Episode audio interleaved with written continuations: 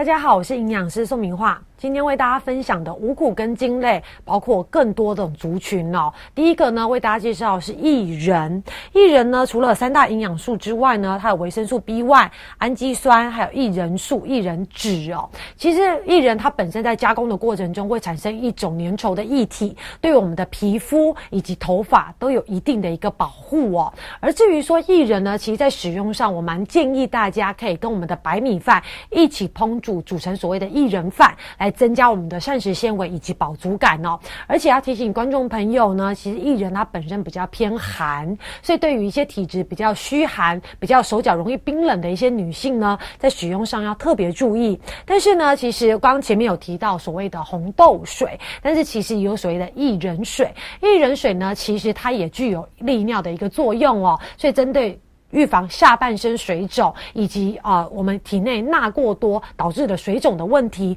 都可以利用薏仁水来做一个啊排水的一个动作。但是呢，薏仁水跟红豆水比较大的一个不同是，红豆水它本身是属于偏中性的，薏仁水是属于偏寒性的，所以在使用上还是要。做一些比较哦，而第二个要为大家介绍的是燕麦。燕麦呢，其实随下养生风气越来越盛哦，很多人常常会把燕麦啊、燕麦片啊融入在我们的生活中。其实燕麦它本身的营养价值非常高，除了它高蛋白、低碳水化合物的特点，还有非常丰富的膳食纤维，可以降低我们体内的一个胆固醇的一个作用哦。而且燕麦呢，它本身可以减缓我们饮食中碳水化合物的一个吸收，所以对于稳定。血糖也有一定的帮助，尤其是现在的一个西式的一个饮食，高油高糖的一个问题，其实燕麦融入在我们的生活中，对我们的健康是有一定的一个保护哦。而至于燕麦呢，刚讲它有蛋白质、膳食纤维，但是在市面上有越来越多燕麦的一个产品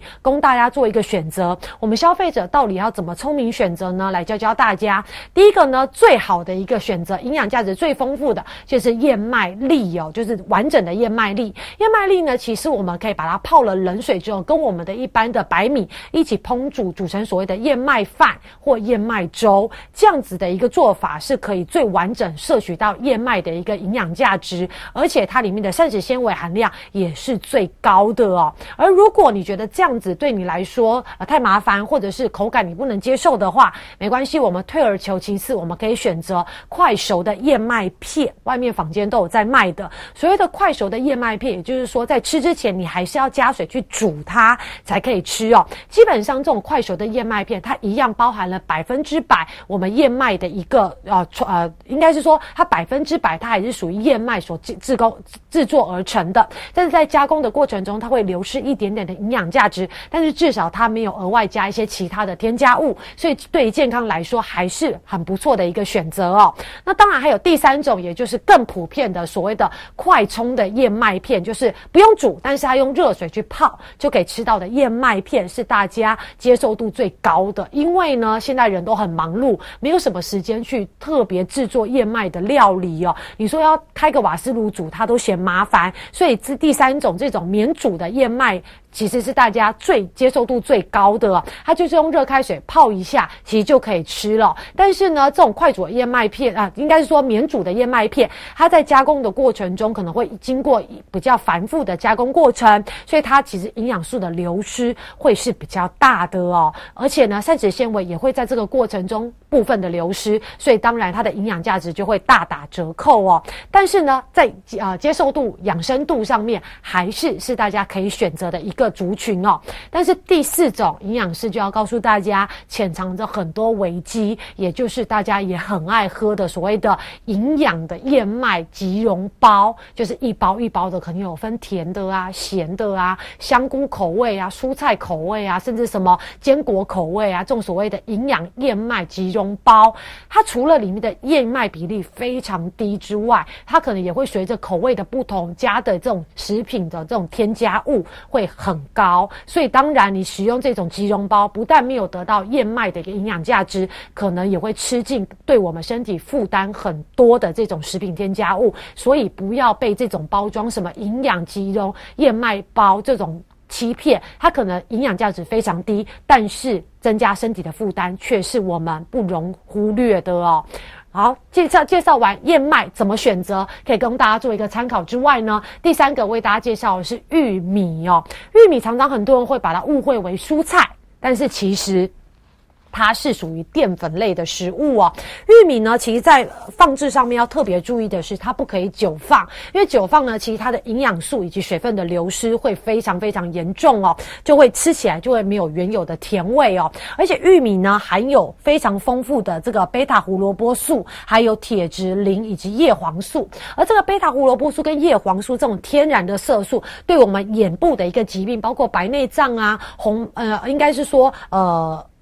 黄斑部病变这种，我们很常现代人因为三 C 产品用非常多，这种黄斑部病变、青光眼、白内障相关的眼部的疾病，这些天然的色素、叶黄素。玉米黄素、贝塔胡萝卜素都可以帮我们做一个预防哦，所以其实玉米算是对我们现代人眼睛保护非常好的一个食物选择哦。但是虽然好，还是要注意它的热量，因为不要忘记了，营养师说它属于五谷根茎类，所以还是有非常丰富淀粉的一个组成。所以大家看一下这一根玉米，如果你全部吃完，你所获得的热量就超过一碗白米饭的热量哦。所以常常很多人会去夜市买所谓的烤玉米啊来吃。其实，如果你整根吃下去，你下一餐的淀粉就要避免掉哦，不然你的淀粉会摄取过量哦。而且呢，其实，在储存上也要特别注意。除了我刚刚讲的，如果你储存的时间过久，它除了甜味会丧失之外，你可能也会产生发霉的问题，就会产生所谓的黄菊毒素。